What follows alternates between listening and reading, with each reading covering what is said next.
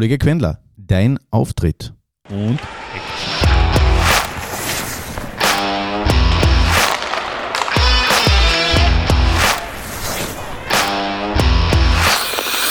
Was passiert in der letzten Woche? Die Punkteregel im heimischen Eishockey steht endlich zur Diskussion. Ähm, das letzte Mal, wo ernsthaft darüber diskutiert worden ist, haben die gerade bei der Poko Osterwitz die letzte Zugbrücken äh, neu vermessen. Ähm, Gratulation an die heimische Eishockey-Liga. Ihr seid draufgekommen, dass ihr seit 20 Jahren auf dem Holzweg seid. Ähm, beachtenswert, wirklich. Ähm, die Erklärung und das, was danach kommt, könnte allerdings von der GECO-Kommission sein. kennen nämlich, wir schon, ja. wir machen alles anders. Na, es wird jetzt alles erlaubt, außer das, was verboten ist.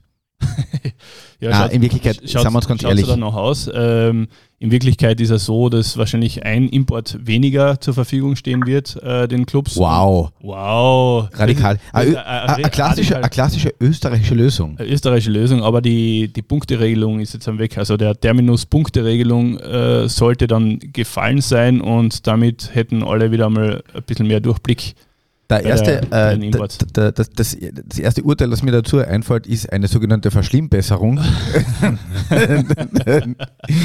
ähm, das Praktische ist, man kann wieder über irgendwas diskutieren, was am Ende eigentlich null Auswirkungen auf das Fortkommen des österreichischen Eishockeys hat. Ja, wird nicht viel passieren, oder? Außer aus dem Schützengraben Quendler. Äh, Ist ja Schaß, oder? Ähm, ähm, nein, nein. Äh, ich finde es einmal gut, dass die Punkteregel weg ist. Das ist also das ist einmal Ja, aber positiv hervorzuheben. Es, aber es, Aber natürlich, so wie du sagst, äh, es ist natürlich nicht wünschenswert. Man hätte sicher mit mehr Österreichern oder man hätte sicher gewünscht, dass mehr Österreicher noch äh, erzwungen werden, eingesetzt zu werden. Boah, du bringst mir jetzt echt in die Bredouille. Aber Mhm. na, im Ernst, ähm, woher willst du die ganzen Österreicher nehmen? Weißt du, wie man? Das, Ja, aber das, eh- das, das, da, da beißt sich die, die Katze in den eigenen Schwanz, weil wenn du nie den Österreichern eine Chance gibst zu spielen, dann wird es ja nicht mehr Österreicher geben. Und wenn du die Vereine nicht zwingst, äh, wirklich äh, darauf zu setzen, wird sich nichts ändern. Also da, dann wird auch nichts im Nachwuchs passieren. Jetzt, wenn die Vereine gezwungen werden, äh, mehr, zu, äh, mehr tun zu müssen, dann werden sie das wahrscheinlich auch machen.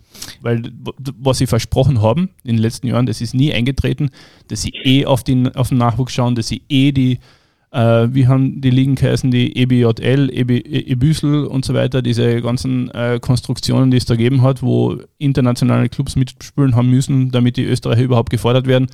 Also ja, ein bisschen, Zwei Dinge noch, ein ein Hinweis in eigener Sache. Den, Ja. Ko den Kollegen Gregor Hager, äh, ehemals KAC und Matthias Tratnik, äh, ehemals Red Bull Salzburg, die treffen Äh, morgen. die treffen wir morgen zum Deichzupferl. Ich habe ihnen beiden gesagt, sie sollen ein Geld einstecken, die Verlierer zahlen.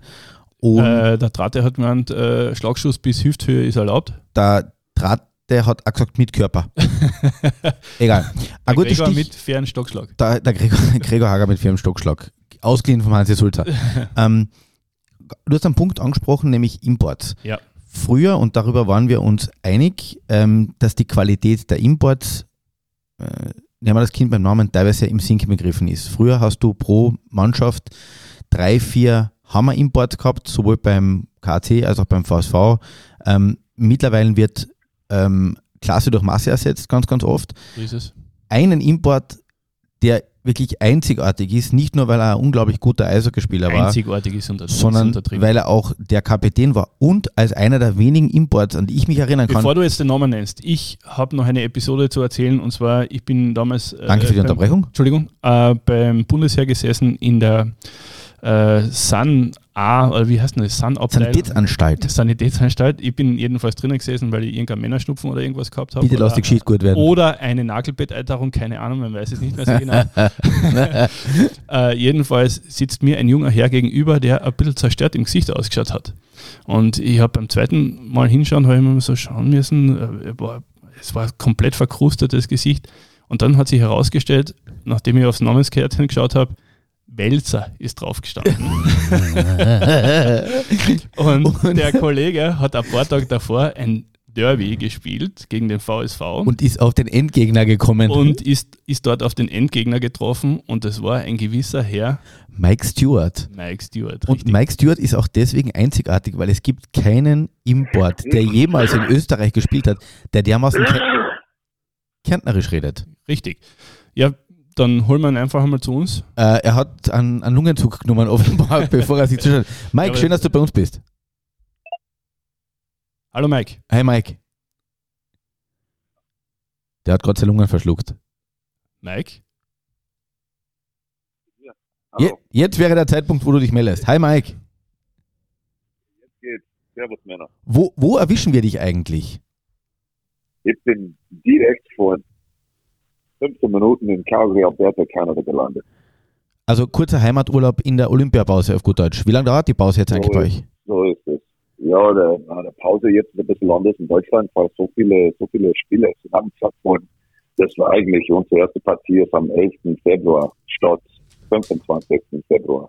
Weil wir müssen alle diese, diese Partien gut machen. Ah, okay. Äh, Mike, äh, ganz kurz, wie, wie, wie hat der Mike Stewart, der in der ersten Runde im NHL-Draft äh, drangekommen ist, seinen Weg nach Villach gefunden? Wir haben mit Martin in den letzten Folgen äh, ein paar Mal geredet, dass es ja früher diese, die klassischen Austro-Kanadier, wo der Eishockey-Verband im äh, Telefonbuch von Ontario geblättert hat, um zu schauen, wer irgendwie österreichisch klingt, ähm, die gibt es ja nicht mehr. Du warst der Letzte einer Generation, Bei wobei ist- bei dir war es ein bisschen anders. bei ihm Du ist bist Michael eingebürgert. Steiner dabei Du bist, du bist ein bisschen, äh, du bist erst dann eingebürgert worden. Aber vielleicht erzähl uns Ja, einmal kurz, ähm, wie, wie du überhaupt diesen Weg nach Villach gefunden hast, nämlich als First Rounder. Boah, der Eishockey-Welt ist, ich meine, es gibt immer komische Stories. Gell? Bei mir, ich war hier in Nordamerika acht Saisonen lang und ich wollte meine Chancen in NHL erarbeiten und es hat nicht geklappt. Und dann ich bin rum nach äh, Frankfurt, war meine erste Station in, in Europa. Und ein Jahr danach, ähm, Ron Kennedy hat mich in Villach verpflichtet. Und lange Rede, kurzer Sinn, ich meine, Profi-Eishockeyspieler, du bist wie ein Söldner, gell? Du gehst dahin, wo die Arbeit ist. Und äh, ich hatte die Möglichkeit, in, in Villach zu spielen. Mit Glück, ich meine, wir haben in meiner ersten Saison, wir haben den Meistertitel gewonnen. Das war eine super Geschichte. Und äh, ja, und dann, es hat mir getaugt in Villach. Ich meine, Eishockey, ich meine, Leiter und äh, nach, ja, wie viele Jahren war das? Ich habe meine Staatsbürgerschaft bekommen. Ich habe beim Nationalteam Mannschaft, äh, Nationalteam gespielt und äh, alle meine Kinder sind dort auf die Welt gekommen. Na, ist eine tolle Geschichte.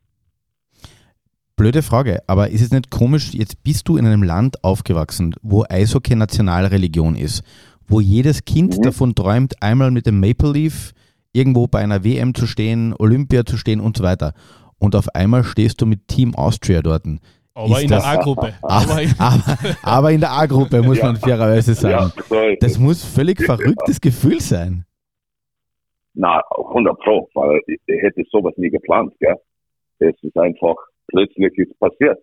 Und ich meine, ich bin sehr dankbar, wenn ich ehrlich bin, weil die Möglichkeit, erstens AWM zu spielen gegen jemanden Ovechkin und wie die alle heißen, das war, das war ein Traum. Wir haben super Leute, super Jungs in der Team gehabt. Und nach so vielen Jahren in Österreich, ich meine, das ist eh mein zweiten Heim, mein zweiten Heimat geworden, ja. So, es war auch eine Ehre, Österreich zu vertreten. Das klingt komisch, aber äh, das, äh, mein Eishockey kann ein bisschen crazy sein und das ist, das ist mein Story.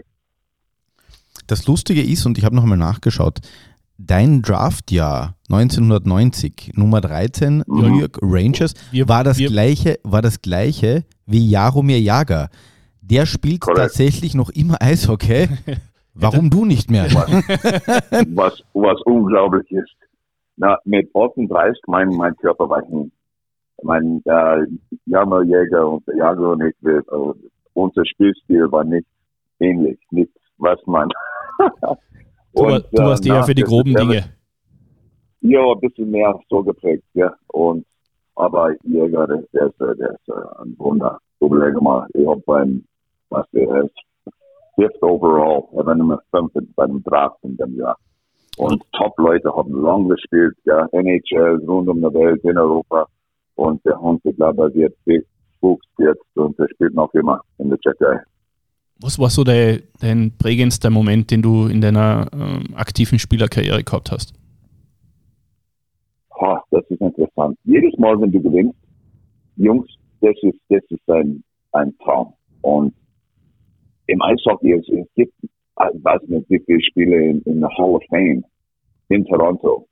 Top-Spieler, ein, ein, einige von, von besten, besten aller Zeiten. Und wir haben nie etwas gewonnen.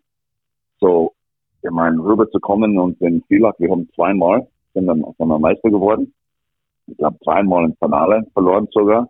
Weißt du, wir haben gute Mannschaften gehabt, wir waren immer nah dran. Die zwei, ganz ehrlich, ja, der erste Meister, Meistertitel in Villach. Das war einfach zu gewinnen. Die beste Mannschaft der Liga zu sein und mit den Jungs zu feiern nachher. Wir waren 2000 unterwegs noch. Das war Highlight. Das war ein absoluter, absoluter Highlight in meiner Karriere. Du Mike, wir haben, wir haben von einigen Spielern schon gehört, unterschiedlicher Hintergrund. In Kanada, vor allem in, in, äh, in Alberta, ist Eishockey Staatsreligion. Wie wächst man mhm. dort als Kind auf? Mit welcher Einstellung? Was träumt man da jeden Tag von der NHL oder ähm, wie kann man sich das vorstellen? Weil so wie vielleicht in Österreich alle mit Ski äh, auf die Welt kommen, unter Anführungszeichen, mhm. und zukünftige Olympiasieger werden, ähm, wie, wie, ist das, wie war das für dich und wie war das in deiner, in deiner Jugend? Wie, wie bist du überhaupt zum Eishockey gekommen? Ja, ich meine, wie soll ich sagen, bei mir, ich bin am Land aufgewachsen, gell? und ich bin sogar am, am, am Teig habe ich, hab ich gestartet. Farm, fa farm Boy. Ja, Ranch Boy. Genau. Ranch Boy. Ja, Ranch, Ranch Kid. Und, aber es hat Spaß gemacht und das ist, das, das ist immer auf der ersten Stelle, auf der ersten Stelle. Man startet immer, weil es macht einen Haufen Spaß, du bist mit, mit deinen Buddies, deinen Kumpels, Kumpels unterwegs. Ähm, es macht Spaß auf Meistersheim. In Kanada es ist es wie Fußball in Europa oder Skifahren in Österreich. Ja, immer das ist klar Nummer eins. Die Jungs, die nicht sehr begabt sind im Eishockey, die sind diejenigen, die, die uh, Fußball oder Baseball oder was auch immer spielen, ja, Basketball. Und jeder hat seinen eigenen Weg, gern. Bei mir, es war, es war von der Ranch, so organisiertes Eishockey mit fünf äh, gestartet und dann einfach meinen Weg gefunden. Und es war erst, sage ich halt, mit vielleicht 16 oder 17, wo man denkt, hey, vielleicht ich könnte ein paar Pfennig verdienen als Eishockeyspieler und vielleicht in die NHL kommen. Und dann, dann, es beginnt ein bisschen etwas später im, Life, im, im Leben, weil es, es, in erster, Linie, es macht Spaß, ein Haufen Spaß. Und damals, ich meine, damals war anders. Ich bin ein 72 Jahr, ja. Und ich habe zwei Optionen gehabt. Entweder du arbeitest mit Papa auf der Ranch oder du gehst Eishockey spielen. Und Sommer, wir haben Baseball gespielt und im Winter, wir haben Eishockey gespielt weil wir haben keinen Computerskopf. Wir waren in der Mitte von nirgendwo. Ja. Ich mein, mein, mein, mein Garten sozusagen, ich bin raus aus, aus der Tür gestiegen äh, äh, zu Hause und wir hatten, was weiß ich, 2000 Hektar vor mir, ja, bis zum nächsten Nachbar. So, mein, mein, mein Kindheit war schon ein bisschen anders, weil ich bin nicht in, in, in, in einer Stadt aufgewachsen. Aber, aber das klingt auch glücklich und zufrieden. Jetzt muss ich dir natürlich die Frage stellen, du bist in der ersten Runde gedraftet worden, an 13. Stelle. Soweit ich mich mhm. erinnern kann und nachgelesen habe, du hast keine Partie in der NHL gespielt. Jetzt könnte man sagen, the dream, uh, yet so close, yet so far. Wie, wie, mhm. wie, schwierig ist es damit umzugehen oder wie, wie bist du damit umgegangen? Weil ob man dann wirklich in die NHL kommt, ist auch viel Glück, viel Zufall, viel die richtigen Leute am richtigen Ort zur richtigen Zeit, oder? Ja, 100 Pro und das ist ja das. Ist, was, das ist, äh, das ist eine längere äh, Geschichte, Jungs, aber mit, mit New York Rangers damals unterwegs zu sein, das war, das war verdammt schwierig. Die, die, die waren nah an der Stanley Cup. Die haben top erfahrene Spieler gekauft, statt von, auf dem Farm System, auf der AHL, ihre eigenen Spieler äh, hochzubringen. Das haben die wenig gemacht. Gell? Und äh, mit 24, 25, ich war sehr, sehr unzufrieden. Und dann ich habe meine Einstellung ein bisschen, ein bisschen geändert, weil gewisse Dinge kannst du nicht kontrollieren. Mit, mit 18 und 19, ich habe zwei äh, schwere Verletzungen gehabt und das hat mein, mein, meine Entwicklung äh, schon gestört. Und das ist eh war in der falschen Zeit, Zeitpunkt, weil, weil genau mit 18, 19, das ist, wenn du, weißt du, der nächste Step, nächste Schritt machst in deiner Karriere. Und ich bin stehen geblieben. Ich habe fast zwei Jahre nicht gespielt ja, 20, 20 Monaten mitgespielt. Und das hat schon wehgetan. Aber dann im Laufe der Zeit, man sagt, hey, äh, ich habe alles gegeben. Ich kann zurückschauen und sagen, hey, ich habe das gemacht, was zu tun war und es hat nicht geklappt. Und dann andersrum, ich hätte meine Frau nie kennengelernt, wenn ich in der NHL gespielt hätte. Ich hätte drei Kinder in, in, in Villach nie gehabt. Ähm, ich habe mein, mein Abenteuer in Europa nie, nie gehabt. War, was, das ist Zufall, das ist Schicksal und äh, ich kann mir nicht beschweren, weil das, äh, ist super right bis jetzt. Das ist absolut richtig, äh, was du sagst. Und ähm, irgendwann im Leben nimmt man dann eben die richtige Abzweigung oder eben die falsche Abzweigung, in deinem Fall sicher die richtige Abzweigung, dass du jetzt noch viel gegangen bist. Aber was war der erste Eindruck, als du in Villach angekommen bist? Du warst in äh, Stefan lacht jetzt, aber was war der Mordor. Erste, was, war dein, was, was war deine erste dein erster Gedanke, als du nach Villach gekommen bist? Ja, wo ist die Autobahn, wo ist die Autobahnauffahrt nach Klagenfurt? Nie und nimmer, Männer. ja, aber damals war das Internet war ganz jung. So, du hast nicht einmal äh, äh, äh, Recherchen, wo, was, was ist Villach, was ist denn das für eine Region, weil wie ist Kärnten, wie ist Österreich. Und ich bin raus aus dem Flieger gestiegen und, äh, in Klagenfurt, weil Villach hat keinen Flughafen. In muss Klagenfurt, man genau. ja, in Klagenfurt war der erste Eindruck, das war Anfang August, das, wie unglaublich schön die Region ist. Was einfach diesen Pfad von Klagenfurt nach Villach, was in den Bergen, äh, direkt neben dem Wörthersee. Und das war, das war herrlich. Das war mein erster Eindruck, wirklich. Im Laufe ehrlich. der Zeit, ich mein, ich hab, ich hab, weißt, mit Eishockey und mit Villach und das Gewinnen und Klagenfurt schlagen, das war, das war, das war absolut spitze. Aber seien wir uns ehrlich, du bist angekommen Anfang August in Klagenfurt, bist dann nach Villach gefahren und direkt zum Villacher Kirchtag wahrscheinlich, oder? Ja, damals, es war direkt, was der Herbert Hornberger und Ken Salfei haben mir abgeholt und wir sind in der Box stundenlang äh, gesessen. Nicht einmal zum, zum Kirchtag, einfach in der Box im Bar, äh, genau, neben der Eishalle. Und äh, vielleicht hat man ein paar Musen in der Hand gehabt und äh, das war mein, mein Willkommen in Villach-Moment. Es war der Abschied aus Villach war jetzt dann vielleicht, ich meine, du hast äh, wie viele Saisonen im Villach als Spieler gespielt? Äh, neun oder so? Neun. Neun? Neun, ja. Dann, ähm, ja, genau. Dann bist du gleich direkt in den äh, Trainerstab gewechselt und äh, nach der ersten oder die erste volle Saison hast du ja abgeschlossen und dann bist du eigentlich eher ja, geflüchtet aus der Stadt, oder? Oder wie war das damals, als du den Ja, ich habe einen Job warst? gebraucht. Mhm. Ja. Na, das war ein Wettruf einfach insofern. Das Eishockey, Profi-Eishockey kann steinhart sein. Weißt? Und auf einmal, ich habe einen Job gebraucht und äh, ich habe meinen Weg gefunden nach, nach Bremerhaven in, in Norddeutschland. Fishtown Penguins. Und dort, Fishtown Penguins, genau. Und dort, die Umstellung war riesig. Ich habe drei kleine Kinder gehabt und meine Frau und das neue Abenteuer hat, hat begonnen. Und es war nicht leicht. Die Umstellung war verdammt schwierig. Aber dann, wir haben eine, eine super Zeit in Bremerhaven gehabt und einen Meistertitel gewonnen. Mein erstes als Trainer, mein einziges als Trainer. Und äh, drei Jahre lang. Und, und wir haben gewonnen, mein zweiten Jahr. Und dann in meinem dritten, wir sind im Finale verloren. Und äh, dann habe ich meine Chancen mit DL bekommen. Und äh, bin in Augsburg gelandet. Dort vier Jahre, äh, vier schöne Saison gehabt dort. Und dann ist Baden nach Köln.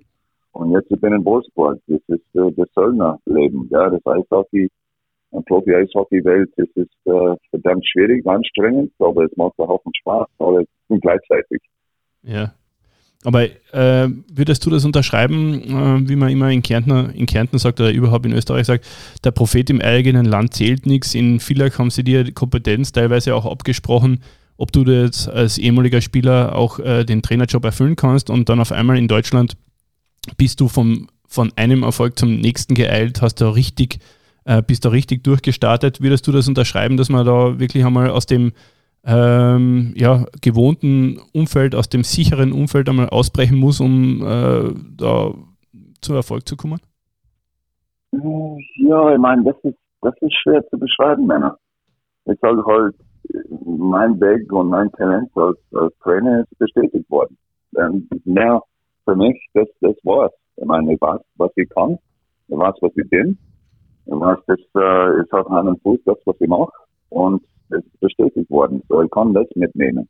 Was, und der Rest ist äh, mein, mein, ich sage immer Abenteuer. Es ist ein Adventure. Weißt? Ich muss einen Weg finden, weil, wie gesagt, der, der Weg ist steinig und es kann verdammt schwierig sein, aber gleichzeitig diese, diese Momente, wo du Erfolg hast oder du siehst, du hast einen Spieler best gemacht durch, durch deine, äh, deine Trainer, Talent, sage ich halt, oder die Hilfe, dass, dass du die Jungs gibst. Und das ist sehr, wie soll ich sagen, bereitend. Das, das ist ein super Gefühl.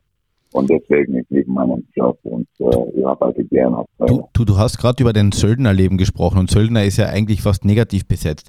Aber erklär mal vielleicht, was da hinter den Kulissen funktioniert. Weil in der NHL ist es ja auch so, du kannst von einem Tag auf den anderen, von bei einer anderen, du, du steigst aus einem Flugzeug aus und fliegst mit dem anderen Team nach Hause, weil du halt getradet worden bist. Mhm. Bei den Trainern mhm. versteht man das äh, wahrscheinlich eher. Was passiert da im Hintergrund? Drei kleine Kinder, eine Frau, die mit dir von Stadt zu Stadt zieht, neue Freunde, neue Wohnung. Ähm, ähm, immer jedes Mal wieder Neustart, oder? Ja, viel Unsicherheit. Aber letztendlich man versteht, das ist, man weiß, das ist ein Profi-Eishockey, das ist, das ist, ist einfach so. Ja. Und wenn du in Profi-Eishockey arbeiten willst, du musst diese Auf und Abs einfach verdauern und irgendwie einen Weg finden.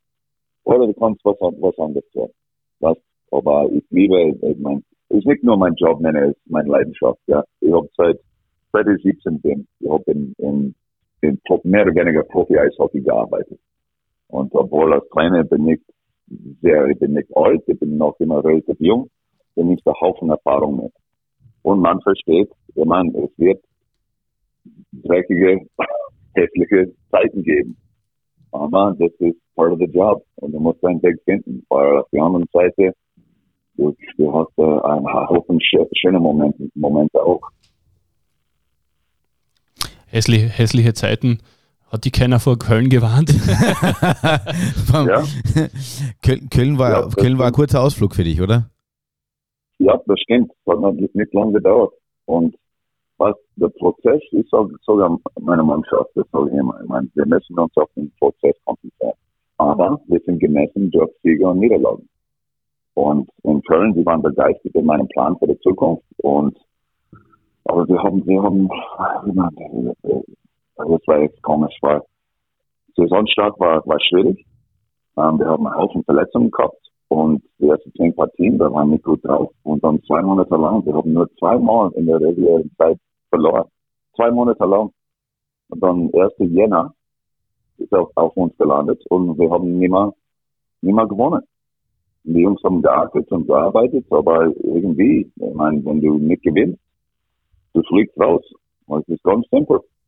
Und dann die Corona-Saison, ja genau, und dann ich war ohne Arbeit für, eine Saison, wenn ich ehrlich bin, es hat mir gut getan. Ich war zehn Jahre lang unterwegs und was im Sommer auch gearbeitet als General Manager, Sportdirektor und äh, Cheftrainer gearbeitet. Ja? Und das bedeutet sogar im Sommer, du hast keine freie. Mein, so, und dann, ich habe die nächste Chance in Wolfsburg gekriegt. Und äh, gut, dort gut eingeschlagen. Ich meine, gut ankommen, gute Mannschaft. Sehr, es wird in der DL in Deutschland sogar in der zweiten Liga damals in Bremerhaven, es wird sehr professionell gearbeitet. Und äh, ja, es, es gefällt mir in Wolfsburg und ich habe meinen Vertrag verlängert und äh, wir sind auf einem guten Weg.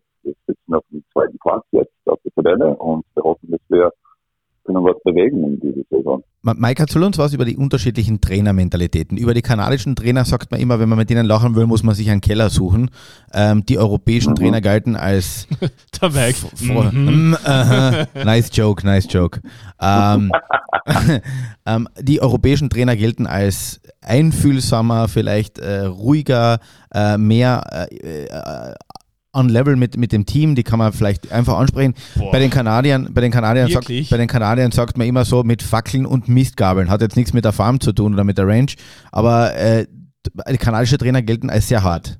stimmt nicht, das? Du kannst nicht alle über den Kamm scheren. Das stimmt, ich meine, das ist eher ein bisschen old, old Der Mike Stewart sagt, das stimmt, deswegen stimmt Moment, ich muss, Mike, ganz kurz, ich muss den Kollegen Quendler hier, der Mike Stewart hat mir gerade recht gegeben, huck dir in der Ecke und lern was. so, Mike, bitte. Was, das ich meine, dieses Denken ist schon ein bisschen altmodisch. Und du weißt genau, was du meinst. Aber in, in, in der heutigen Zeit, was diese, diese altmodische Dik Dik Diktator-Mentalität als Trainer, das darfst du nicht mehr haben. Ich meine, das funktioniert nicht. Du musst mit deinen Jungs reden können. Und Kommunikation steht auf die erste Stelle, wirklich vor. Und ab und zu muss laut werden und die Jungs brauchen ein Deckruf. Aber in der Regel ist es eher, weißt du, Zusammenarbeit. Und ich bin, meine Mentalität ist, wenn ich kann jeder Einzelne als individuell besser machen, ja, das hilft uns an Mannschaft. Weil dann als, als, als eine Gruppe, wir können rausgehen als eine Einheit und zusammen, zusammen gut, gut arbeiten und gut spielen, ja. So, ich würde sagen, dass das ist schon in der Vergangenheit. Es gibt ein paar, ein paar Trainer, ein, ein Bill Stewart zum Beispiel, der ist noch immer unterwegs. Und es gibt schon ein paar klassische Old-School-Trainer, Coaches unterwegs.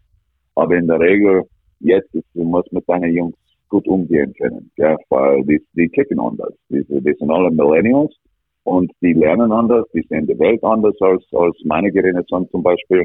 Und zum, du musst du musst dich entwickeln lassen, sonst ja, du bist nicht lang in, in, in, in Profi-Eishockey arbeiten. Wie wärst du als äh, Trainer mit dir selbst als Spieler umgegangen?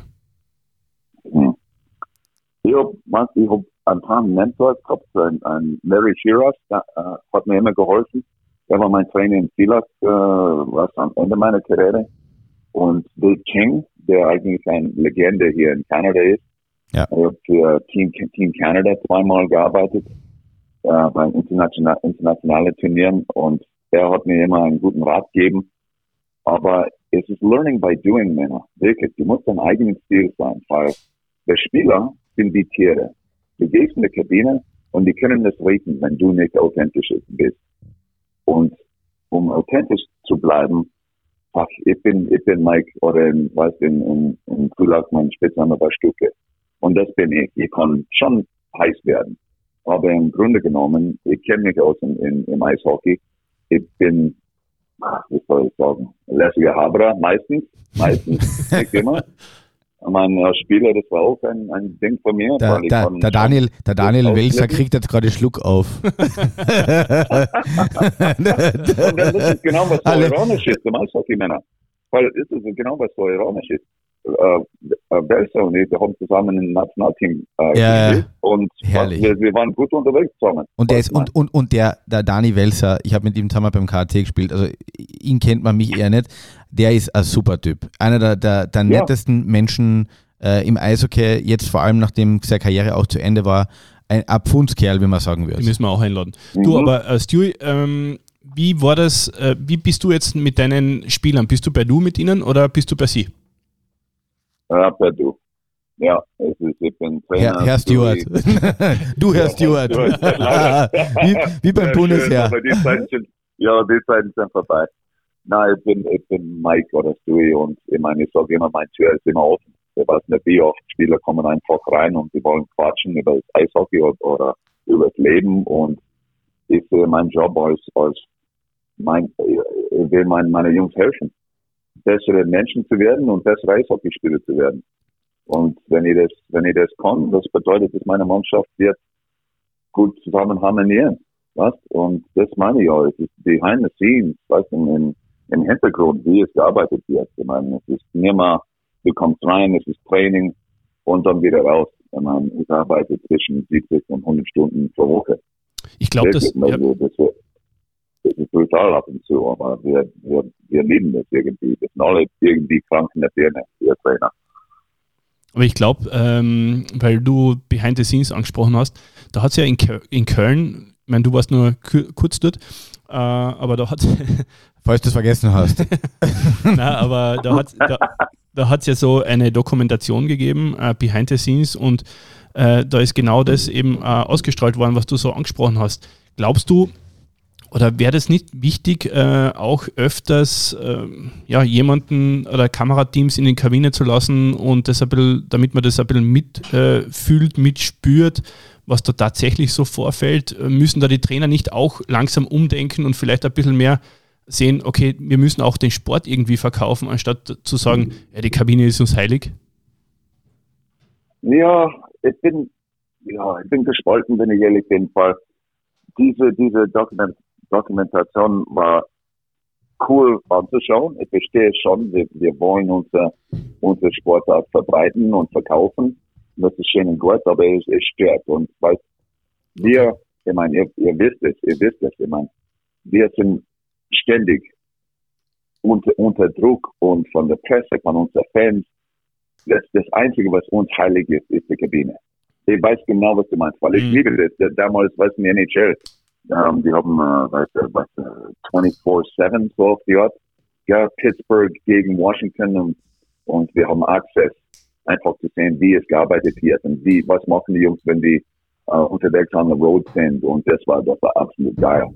Aber andererseits, wenn du versuchst, weißt du, überlege mal, wenn du eine Camera-Crew in, in, in deinem Büro hattest und über deine Schulter schaut, schaut, äh, schaut die ganze Zeit um, was tust du jetzt und was, was ist und das, das gewisse Dinge müssen intern bleiben, was ich meine. Aber das, das wirst du gar nicht wissen, was ich, was ich, da tue im Hintergrund. damit, damit Aber das meine ich und deswegen, ich habe ich es angenommen, diese, diese Herausforderung.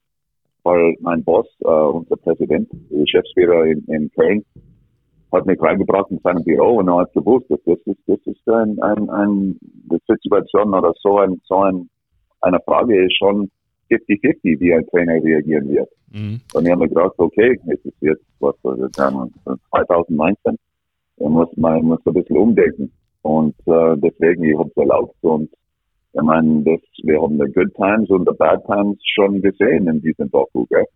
Und es kann richtig holprig werden. Aber das ist es ist gut für unsere Fans zu sehen, genau wie es ist in, in, in behind the scenes. Und das verstehe ich schon. Stu, Stu, ganz, ganz kurz, la, lass uns über etwas sprechen, was im Eishockey leider immer weniger passiert. Fighting.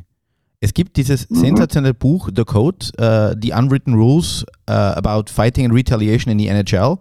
Und in mhm. dem wird beschrieben, dass das, das, das Fighten, also der, der Kampf, der Faustkampf, um das schlechte deutsche das Wort Duell. zu verwenden, das Duell, eigentlich im Eishockey jahrzehntelang eine ganz wichtige Funktion hatte, weil du wusstest, jede Mannschaft hat einen Mike Stewart oder einen Fighter und wenn du mhm. irgendeinen Blödsinn machst, dann tut hat das, das weh, dann hat das Konsequenzen.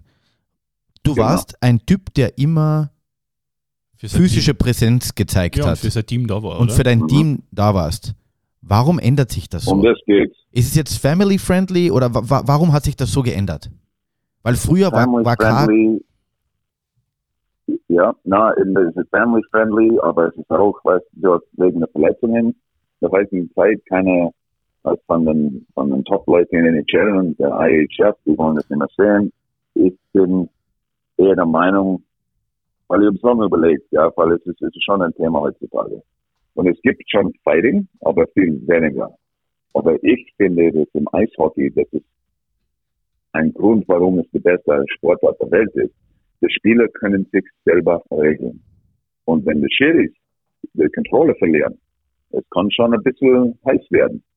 Aber wir können uns selber regeln. Und du, du hast es sehr gut beschrieben. Wenn etwas, du tust etwas Blödes und es wird nicht bestraft in den Schiris, okay, wir werden es schon schon handeln. Wir werden es unter Kontrolle bringen. Und das ist auch für die Fans. Ich meine, das ist Action, das ist Härte, das ist, heißt diese Kombination im Eishockey zwischen Eleganz und Härte. Das ist genau, warum unsere Fans lieben Eishockey.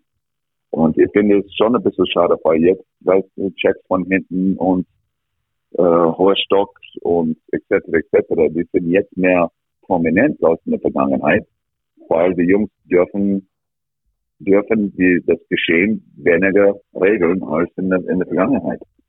Weil auf die andere Seite keiner, keiner will wegen das eine sich verletzt, gell? Weißt du, wegen diesem Gehirn, äh, äh, Gehirnerschütterung, äh, ja. Geschichte und Concussions und so weiter. So ist es, es ist schwer. Ich weiß nicht, was die richtige Antwort ist, Männer. Weil in Deutschland zum Beispiel und in Österreich jetzt, du siehst es weniger, aber du wirst mir mal ein Spieldauer. Du kriegst ein Spieldauer mehr nach deinem ersten Fight. Wenn du der heutzutage, du kriegst fünf Minuten, dann kommst du wieder raus, bei dem zweiten bist du raus, dann kriegst du ein Spieldauer, du darfst nicht mehr spielen. So, es ist noch immer zu sehen, aber es ist passiert weniger. So, ich es schwer, weil das nächste ist in Europa.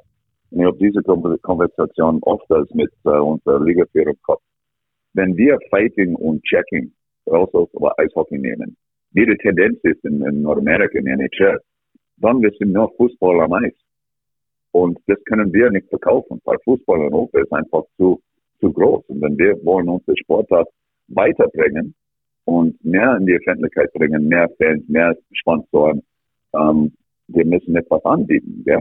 So, das ist, ist ähm, ja, interessante Frage. Ich weiß nicht, was die richtige Antwort ist. Also wenn, wenn die jetzigen Regeln damals unter dir gegolten hätten, dann hättest du pro Partie wie viele Minuten gespielt? Zwei? Drei? oh Mann. Weil damals, du hast nie gewusst, was du bekommen würdest. Ja, mein, mein Vater ist Ruben noch viel geflogen. Ja. Ich meine, 10.000 Kilometer entfernt von Calgary. Er fliegt rüber. Wir spielen gegen äh, Linz. Spielen gegen Linz damals.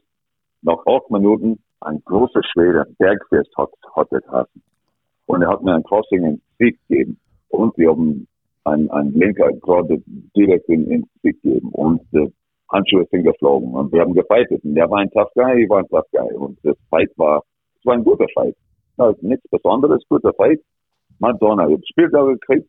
Mein Vater war dort, er, er, er hat drei Spiele anschauen können. Ich habe ein, ich hab ein, ein, ein Matchstrafe gekriegt. Ich war für zwei Spiele gesperrt. Mein Vater hat kein einzige, kein einzige Partie gesehen. So, wir haben nur Bier getrunken und ich war ein bisschen gequatscht und einen schönen Besuch gehabt dabei. Er hat kein Eishockey anschauen können. Brutal. Unglaublich. Brutal, ja. Was war dein, Lieb äh, dein Lieblingsmove äh, beim Fighten? Hat es da irgendwas gegeben? Ich bin ein Linkshänder, so ich, ich habe gestartet als Rechtshänder, weil ich kann, ich kann beides. Und dann ich habe gewechselt. Sogenannte B-Händer. Und das war immer für ein, ja, immer für ein überraschend gut. Ja. Mike, red mal ganz kurz und das, das, das, was du über zum Thema Fighting gesagt hast, habe ich extrem gut gefunden.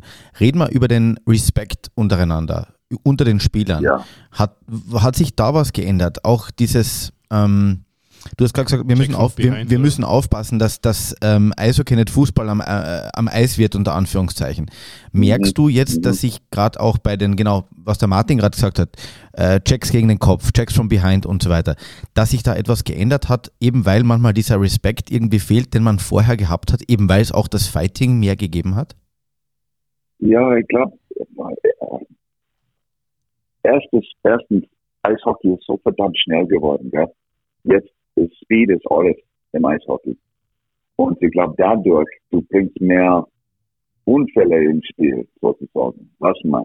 Mhm. Und wenn du fliegst mit 35 km/h über das Eis und auch mal eine letzte Sekunde eine dreht sich um und du checkst ihn von hinten und er ist der Letzte, ich meine, dann bist du gesperrt, du verlierst dein Geld, du was, das ist in der NHL heutzutage, ich meine, es ist ähm, nicht ohne, wenn du gesperrt für zehn Partien bist, du kriegst eine Geldstrafe von, glaube 3000 Dollar. Aber das ist, weil wir sind wir verdienen Millionen hier, gell? Das ist nicht, das, das ist nicht der Punkt. So diese zehn Partien, wo du, oder fünf Partien, was auch immer, was du, du gesperrt bist, du kriegst ein Gehalt nicht. Und dann wir reden von, was weiß ich, 300.000 Dollar. Mhm. Ja?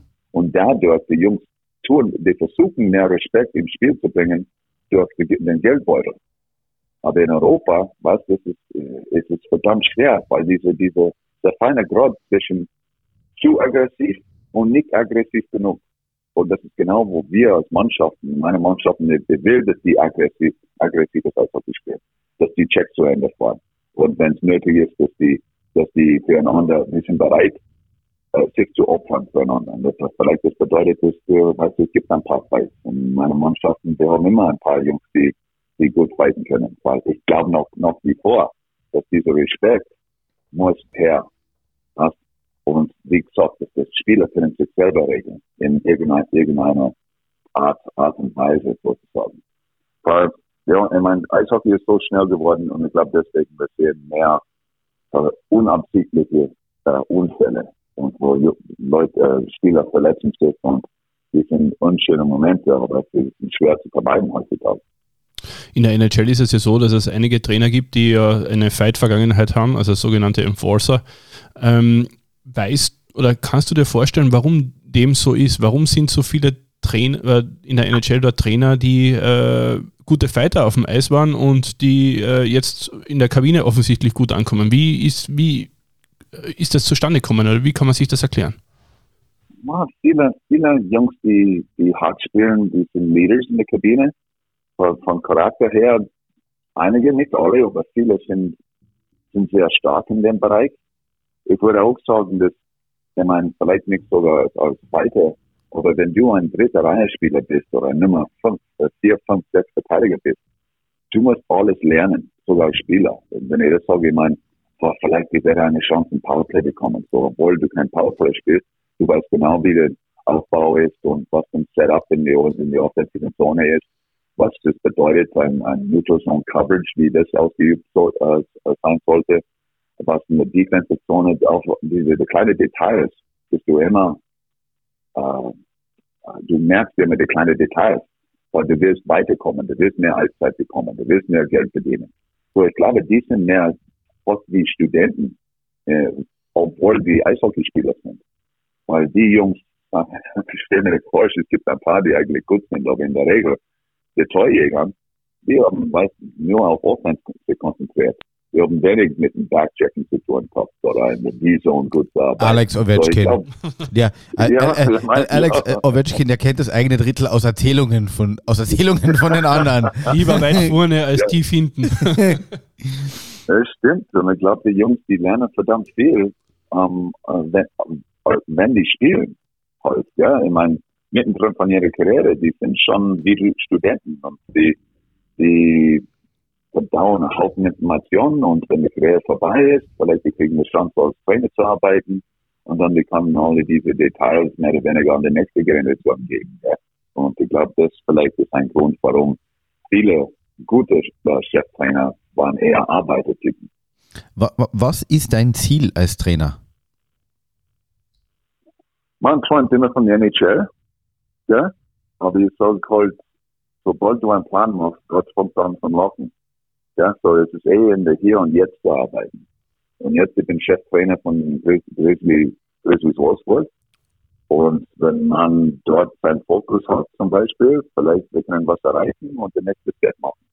Aber das ist eher in der Zukunft. Und wie gesagt, ich versuche mich an das Hier und Jetzt zu konzentrieren. Nächste Ziel ist, okay, nächste Ziel ist, die DL-Meistertitel zu gewinnen. Ich sage, meine, jeder Spitzensportler und Profi will gewinnen, ja. Und das habe ich bis jetzt äh, nichts gewonnen oder nichts gemacht und äh, hoffentlich in, in Wolfsburg wir können das ändern.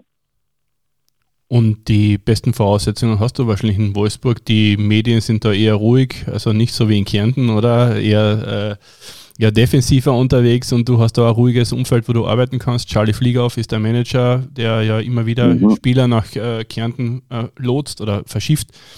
Also mhm. vom Umfeld her und von der Marie her soll es passen, oder? In, in Wolfsburg.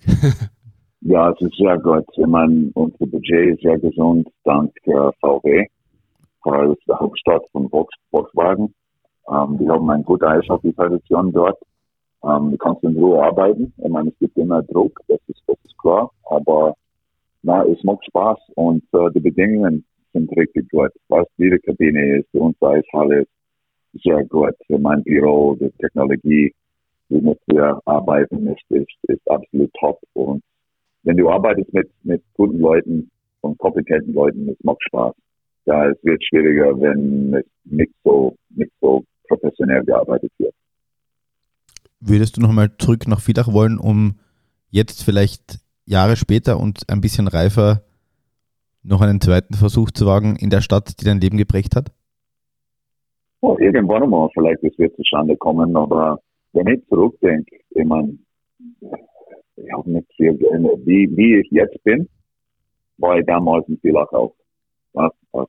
Ich war jung, habe weniger Erfahrung, aber wenn ich zurückdenke, man entwickelt sich immer, gell? aber nein, nicht wirklich. Ich meine, ich gehe zurück nach Villach, um Freunde zu besuchen, nach immer. Meine Kinder kommen was, wir denken, dass die wissen mehr Europäer als, als Kanadier in der Zwischenzeit. Und äh, es hat, es, es waren schöne Jahre und nicht jede Situation geht sehr gut zu Ende, gell? aber man lernt was draus und versucht, das Beste zu machen in der Zukunft. So irgendwann einmal, wer weiß, vielleicht ich werde in, in Villach wieder als Cheftrainer landen. Aber in der Zwischenzeit, ich habe nur gute, gute Erinnerungen an, an meine Zeit in, in Kärnten und in Villach. Und sprachlich musste ich auch nicht anpassen. Also den Kärntnerisch hört man noch immer super heraus. Also von dem her sollten die Voraussetzungen stimmen. es würde, es ist unglaublich, Jungs, wie, wie schnell man verlernt, was Dialekt. Weil auf einmal bin ich in, in Bremerhaven bin ich gelandet, gell, also auf der Nordseeküste. Und ich habe nie einen Kurs gemacht. Ja, ich nur Kabine Deutsch gelernt. Und ich bin in, in Bremerhaven gelandet und keiner hat mich verstanden. Weil was ich jetzt spreche, das ist meine Version von Hochdeutsch. Gell? Aber ich bin, ich bin aufgegangen und es war erst drei Monate später, ich habe meine Sprache ändern müssen und ich habe mehr Hochdeutsch sprechen und im Laufe der Zeit ist es etwas besser geworden, aber die, die ersten paar Monate, erste Wochen in, in, in Bremerhaven, Madonna, das war schwierig. Meine Kinder haben das innerhalb von drei Wochen äh, umgestellt. Ja. Dialekt zum Hochdeutsch und es war kein Thema. Aber für mich und für meine Frau, ma, das war schwierig. Aber ich hoffe, und keiner hat mich verstanden. Ich habe gerade, ich habe sehr deutlich alles erklärt und na, wie bitte? Das war alles. Aber ich hoffe dich, dass beim Wirt des Vertrauens das Wort Muxen mittlerweile salonfähig geworden ist. na, es ist, äh, na, es, es, wie soll ich sagen? In jeder, jeder, du, bin lang genug jetzt unterwegs, um verschiedene Ecken von Europa zu sehen und, und erleben, erleben und äh, das, das ist auch ein Teil von meinem Job, was ich liebe. Neue Menschen kennenzulernen, kennenzulernen andere Standorte zu, zu arbeiten und jede Situation ist anders und du musst damit umgehen und irgendwie klarkommen. Sonst es wird nicht, nicht funktionieren. So, jetzt muss man flexibel, soll ich sagen. Was man? Und äh, na, ist ein, ein guter, ich finde ich find, ich find super, ist auch ein, ein Teil von meinem Job, was, was ich liebe. Stui, vielen, vielen Dank. Ähm, du wirst dir jetzt wahrscheinlich in Alberta gleich mal aufs Ohr hauen. Äh, für uns bleibst du immer der Captain und der Stu. Es kann nur einen geben. Ähm, herzlichen Dank. Herzlichen und, Dank. Äh, wir wünschen dir unglaublich viel Erfolg mit den und Wolfsburg Grizzlies. Ich bin mir ja vorkommen, äh, als wäre ich in der Kabine gesessen, weil er hat uns immer als Männer bezeichnet. Äh, ich hab, ich Jungs und immer, Männer. Ich habe mich immer stärker gefühlt. Ich habe mich, hab mich, wirklich stark gefühlt und ich freue mich morgen aufs Teichzupfen, weil Der- da, also da bin ich dann der dafür. Der, der, der Martin hat den Bauch immer eingezogen, wenn, wenn du ihn angeredet hast und ist immer ein bisschen größer geworden. Ähm, aber das macht Typen wie dich auch aus. Vielen, vielen Dank. Danke, Stewie. Na, Martin, Steph, vielen Dank für die Einladung. Gell. Mach's gut. Danke. Ja. Schlaf gut. Alles Ciao. Gute. Alles. Gute. Ciao. Ciao. Ciao, ciao. Du klingst ein bisschen verschlafen. Ja, na, genau. Ich bin, es war ein langer Tag. Ja, äh, Mike, super, dass du trotzdem kurz Zeit nimmst. Äh, dauert nicht lang. Wir quatschen ein bisschen. Z- Zwei, drei Stunden. So. Bis, zwei, zwei, drei Stunden und du bist durch. Das passt.